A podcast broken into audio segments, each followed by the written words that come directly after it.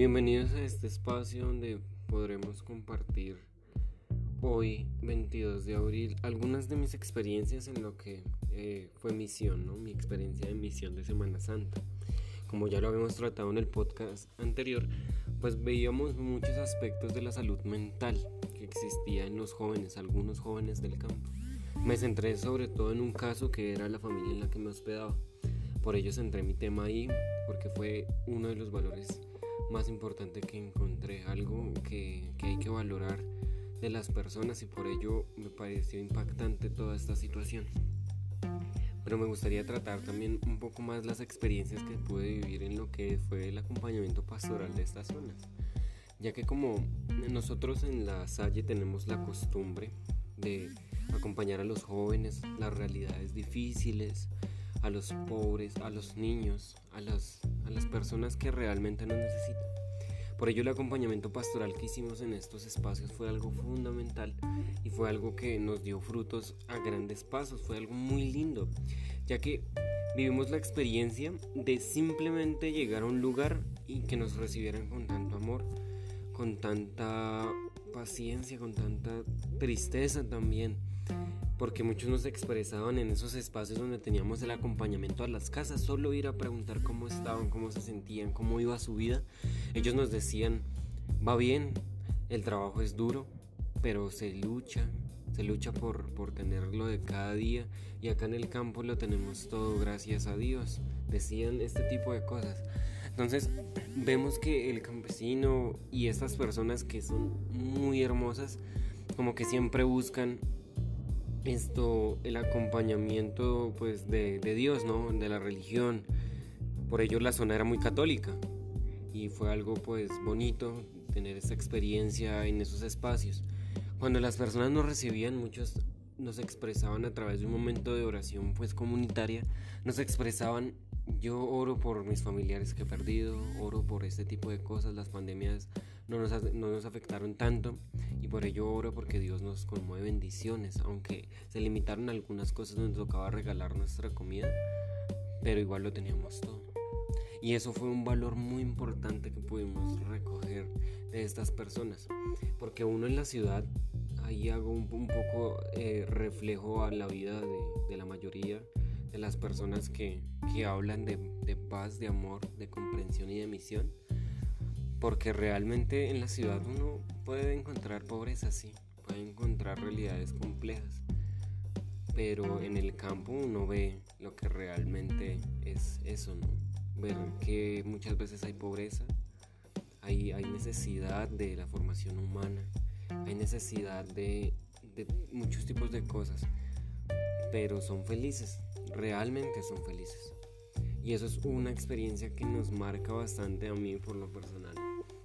Me marca mucho que las personas busquen siempre ser felices en, lo poco. Porque uno llega a la ciudad y siempre es ese miedo a perderlo todo. ¿no? Y en el campo no es así. El mayor miedo del campo es el miedo de no ser una familia, el miedo de no ser felices.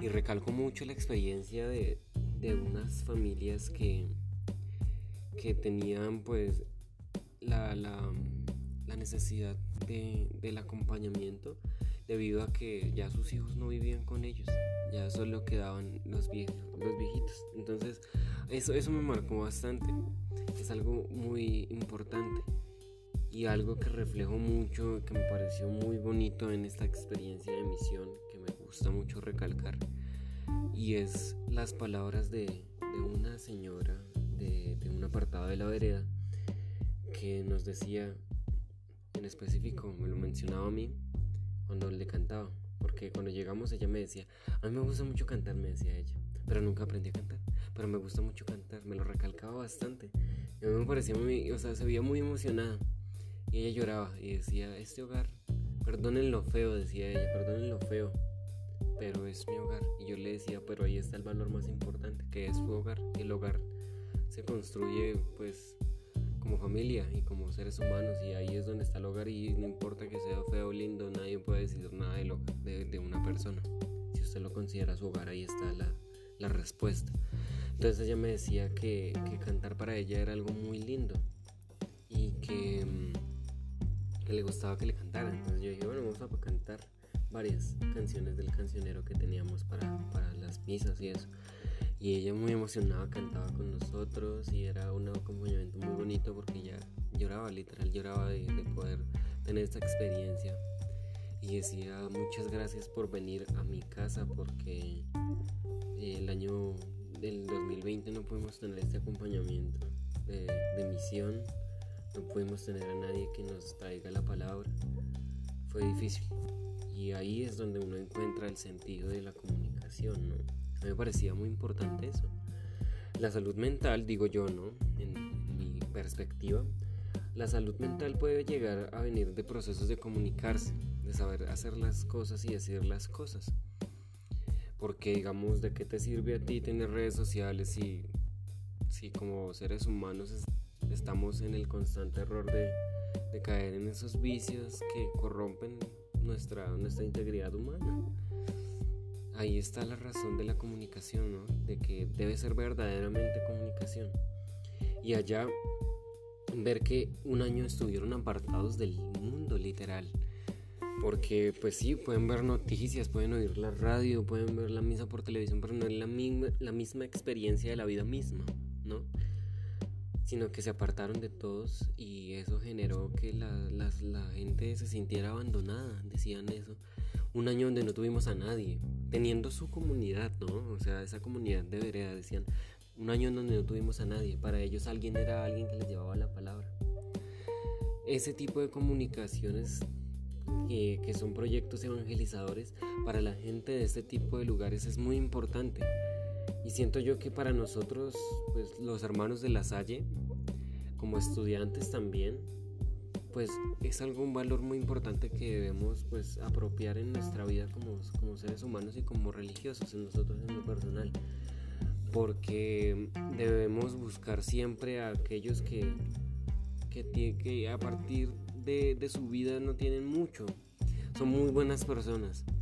Pero nosotros decimos tenerlo todo, pero no tenemos lo más importante, que muchas veces puede llegar a ser la felicidad. Faltan este tipo de cosas.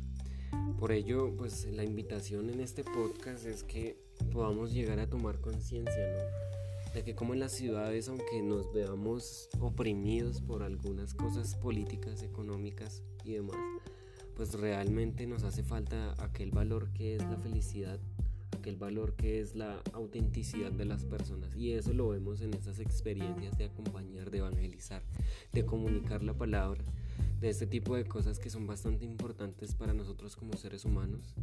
Y es algo muy lindo, es una experiencia muy bonita. Entonces, bien, teniendo en cuenta esto, pues invitarlos siempre a, a ser justos de corazón a buscar llevar la palabra hacia los demás y no ser egoístas y simplemente llenarnos de conocimiento, ¿no? Porque muchas veces teólogos simplemente se llenan de conocimiento y creen comprender a Dios y tenerlo en sus manos, pero realmente en el punto en que llega a, comprender el humano dice, ya comprendo a Dios, en ese punto ya perdió la esperanza en Dios, ya no cree en Dios, ya no, ya no aprende nada de Dios, porque Dios no puede encapsularse en unas manos como si fuera un ser comprensible. En cambio debemos buscar comprenderlo en lo mínimo o en lo mucho que podamos, pero siendo realmente seres humanos. Bien, llegamos al final de este encuentro en nuestro podcast. La invitación queda muy presente para aquellos que, que acompañan este podcast y espero les haya gustado nos encontraremos ya en otro espacio donde podremos hablar algunas otras experiencias posiblemente temas bastante relevantes en cuestión de lo que es las comunicaciones.